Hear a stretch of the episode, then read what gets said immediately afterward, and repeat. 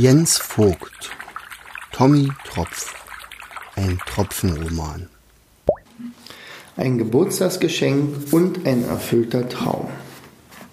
Dass Tröpfchens Mama nicht in ihrer Wolke war, war mittlerweile gewiss. Daher war klar, über kurz oder lang mussten die vier die Wolke verlassen. So vergingen die Tage. Unter ihnen änderte sich das Bild. Das unendliche Meer war irgendwann dann doch nicht unendlich und wurde von einem Gebirge abgelöst. Wären sie Seefahrer gewesen, hätten sie nun Land in Sicht geschrien. Aber so hieß es in der Wolke nur Leute, fertig machen zum Schwung holen. Schwung holen? Wofür? fragte Tommy ihren Begleiter Job Jumper, der die ganze Zeit bei Leonardo sie begleitet hatte. Natürlich hatte er eine Erklärung parat. Bei Gebirgen ist es so, trifft feuchte Luft oder eine Wolke auf ein Gebirge, muss sie aufsteigen. Dabei kühlt die Luft ab und dann kann nicht mehr so viele von uns als Wasserdampf aufnehmen. Das bedeutet, dass sich schneller Wolkentropfen bilden und dabei viele die Wolke wieder verlassen müssen, weil die Wolke für den Aufwind zu schwer wird. Ist es das, was man Regen nennt? Ja, das ist dann Regen oder Graupel, manchmal auch Schnee, antwortete Jupp. Davon hatte Tröpfchen in der Korallenriffschule gehört. Regen ist bestimmt etwas Lustiges, dachte Tröpfchen laut. Körnchen aber wollte mehr wissen. Entsteht dann etwa auch ein Regenbogen? Es war ja sein größter Traum, einmal auf einem Regenbogen zu stehen und zu tanzen und vielleicht sogar einmal von ganz oben herab zu singen. Früher hatte er immer heimlich in der Wüste geübt und war sich sicher, ein guter Tänzer und Sänger zu sein. Naja, zu einem Regenbogen gehören Regen und Sonnenschein, meinte Leonardo. Aber die Idee mit dem Regenbogen gefällt mir. Wenn das euer Wunsch ist, muss ich ein Bild gestalten, das als Wolke die Sonne nicht vollends verdeckt. Morgen hat die Sonne übrigens Geburtstag. Die Idee des Regenbogens als Geschenk für die Sonne war geboren. Tröpfchen und Körnchen sollten beim Absprung nachher den oberen Teil des Bogens besetzen, auf dem Körnchen der Sonne ein Ständchen bringen konnte. Die Nacht zuvor kam niemand zum Schlafen. Viel zu aufgeregt waren alle. Körnchen übte den Text seines Liedes immer und immer wieder. Tröpfchen blieb gar nichts weiter übrig, als ihm dabei abzuhören.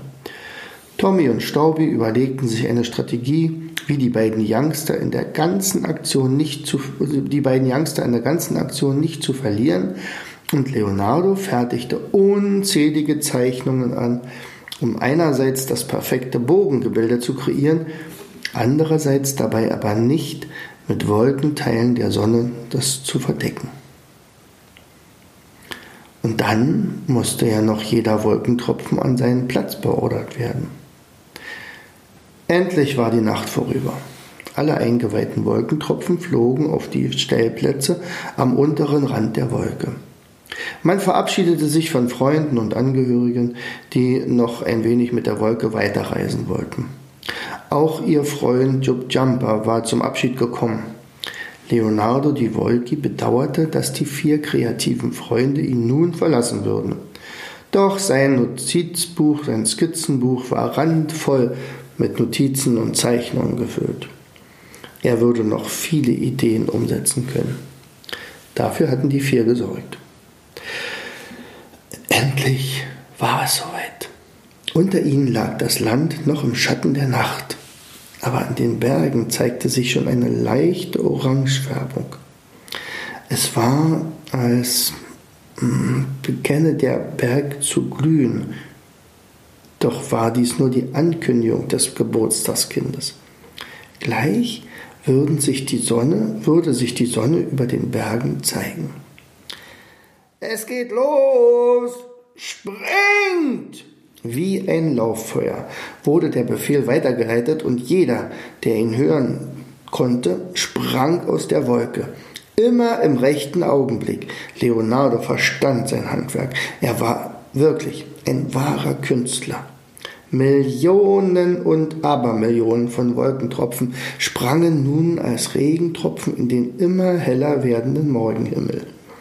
Wolkenstrukturen zu schaffen war das eine, einen Regenbogen zu kreieren erforderte eine ganz besonders filigrane Abgestimmtheit aller Aktivitäten und Akteure. Daher gibt es auch viel häufiger Wolken als Regenbögen.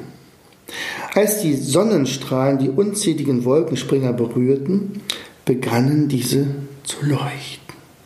Rot, Orange, Gelb und Grün.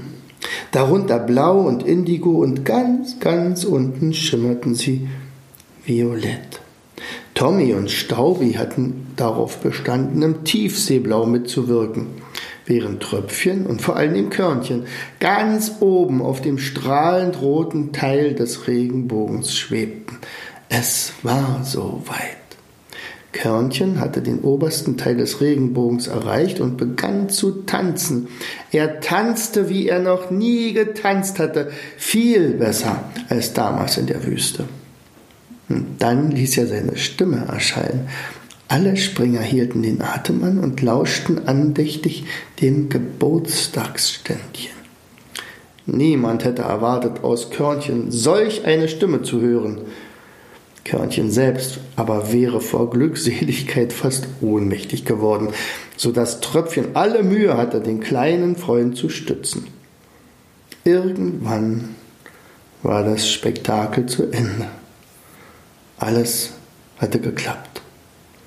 Voller Begeisterung platschten alle Wolkenspringer besonders laut auf, als sie in die Flüsse, Seen oder in den Pfützen landeten.